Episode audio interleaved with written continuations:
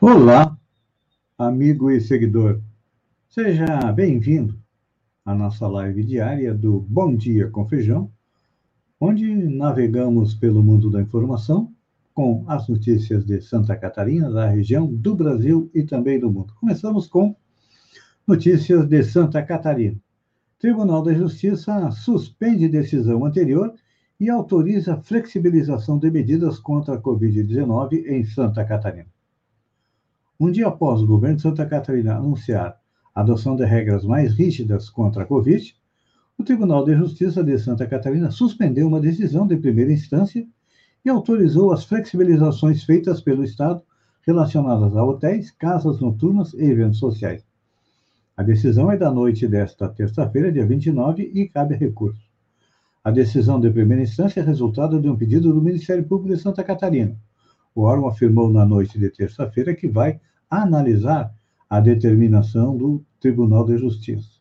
Vamos ver o que, que diz a decisão. É do desembargador Raulino Bruning, e mantém os efeitos de dois decretos publicados pelo governo do estado recentemente que flexibilizaram as medidas de prevenção contra a Covid-19. Com isso, fica autorizado. Hotéis, pousadas, resorts e albergues podem funcionar com 100% da ocupação em qualquer classificação de risco no mapa do governo. Casas noturnas estão proibidas no nível gravíssimo, com um máximo de 20% da ocupação em nível grave e máximo de 50% em nível alto. É, jantares, confraternizações, bodas, formaturas, batizados e festas infantis, no máximo de 30% no nível gravíssimo. Gente, nem parece que Santa Catarina está tendo aí um incremento dos casos de Covid. O que se percebe é que é, as pessoas estão enlouquecidas para ir para a rua. E, é claro, para trazer um Covidzinho para dentro de casa. Vamos trocar de assunto, vamos falar de futebol. Hoje é dia da Copa do Brasil. Os finalistas da Copa do Brasil serão conhecidos nesta quarta-feira. Às 21h30, São Paulo e Grêmio entram em campo na capital paulista. O atual líder do Brasileirão precisa de uma vitória para avançar, visto que perdeu o jogo de ida por 1 a 0 em Porto Alegre. No mesmo horário, América de Minas e Palmeiras decidem outra vaga. No primeiro confronto, o time Alviverde, o Palmeiras. Na casa do Palmeiras, as duas equipes ficaram no empate em 1 a 1. Ministério prevê vacinação contra a Covid entre 20 de janeiro e 10 de fevereiro, mas diz que precisa de registro junto à Anvisa. O Ministério da Saúde disse nesta terça-feira que deverá começar a vacinação entre 20 de janeiro e 10 de fevereiro, mas que precisa que os fabricantes obtenham o registro das vacinas junto à Anvisa. As declarações foram do secretário executivo, Elcio Franco, e ocorreram após um posicionamento da Pfizer, feito na segunda-feira, que diz que o Brasil exige análises específicas que deixam o processo lento. Claro, o presidente Jair Bolsonaro não quer vacinar a população, então o que acontece? Começa a colocar entraves burocráticos. E mesmo mais para frente, vamos ver que os entraves vão continuar. Notícia boa: seguro DPVAT terá cobrança, não terá cobrança de taxa em 2021, decide Conselho. O DPVAT é um seguro obrigatório, usado para a indenização de vítimas de acidente de trânsito. Com decisão, o seguro continua existindo, mas os motoristas não pagarão. Não há decisão sobre 2022. A SUSEP diz que não haverá cobrança em 2021, porque o DPVAT tem recursos em caixa suficiente para a operação no próximo ano. Em 2020, o DPVAT passou por uma redução de 68% para o carro, passando para R$ 5,23, e de 86% para motos, passando para R$ 12,30.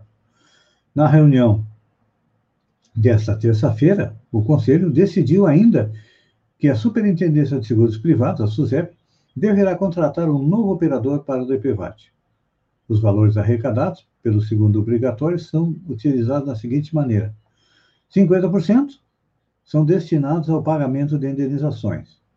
45% vão para o Ministério da Saúde para o pagamento de atendimento médico das vítimas e 5% para programas de prevenção de acidentes. Com certeza, eu nunca vi nenhum programa de prevenção de acidente pago pelo DPVAT, mas está na lei. Então, fica assim mesmo. Olha só. Ativista que defendeu direitos das mulheres sauditas dirigirem é condenada a cinco anos de prisão. Uma famosa ativista da Arábia Saudita, que fez campanha pelo direito das mulheres de dirigir, foi condenada nesta segunda-feira a mais de cinco anos de prisão. Bojain al-Hatloul, de 31 anos, está presa em uma prisão de segurança máxima há mais de dois anos e meio. Ela foi presa em 2018 junto com outros ativistas acusados de ter contato com organizações hostis à Arábia Saudita. Desde então, várias organizações a favor dos direitos humanos pedem a sua libertação. Apesar disso, o Tribunal Criminal Especializado Saudita, criado para julgar casos de terrorismo, a condenou por ameaçar a segurança nacional e favorecer uma agenda estrangeira. A sentença é, impôs cinco anos e oito meses de prisão. Dois anos e dez meses da pena foram declarados suspensos. Al-Hatlow e sua família negam todas as acusações e afirmam que ela foi torturada na prisão, embora o tribunal tenha rejeitado suas acusações. Realmente, olha, quem luta pelos direitos humanos em países como a Arábia Saudita, é, na China e outros países aí da, com regimes é, totalitários passam por dificuldades. Um jornalista chinês que fez reportagens a respeito é, do coronavírus na China, ele também foi condenado a ser preso porque simplesmente mostrou o que estava acontecendo é, com o coronavírus. E olha só, quem não está sonhando com a Mega da Virada? Eu também estou sonhando e vou fazer a minha aposta lá na Lotérica Sombrio. Há três dias do sorteio da Mega da Virada, o valor acumulado para o prêmio é de 300 milhões de reais o maior para o concurso, como no ano passado. E uma das estratégias para acertar é procurar quais são as dezenas mais sorteadas nos concursos especiais. Então, este concurso da Mega da Virada é o número 10, ou seja, faz 10 anos que nós temos a Mega da Virada. E a dezena mais sorteada foi o número 10. A dezena já foi sorteada quatro vezes desde o início do concurso, lá em 2009. Em segundo lugar, há um empate entre três dezenas, a 03, a 05 e a 36. Cada uma foi sorteada três vezes. A dezena 03 subiu para essa posição depois do sorteio do ano passado.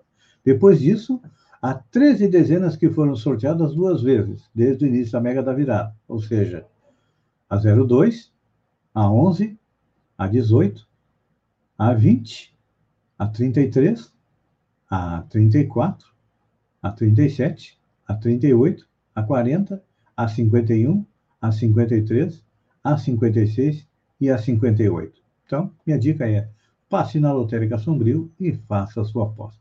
Festa de Ano Novo de Neymar também repercute fora do Brasil. A festa de Ano Novo, que terá a presença de Neymar em Magaratiba, no Rio de Janeiro, repercutiu na imprensa fora do Brasil de forma bastante negativa. Os veículos criticam o jogador do Paris Saint-Germain por realizar um grande evento com a presença de centenas de pessoas em meio ao aumento de casos de coronavírus no país.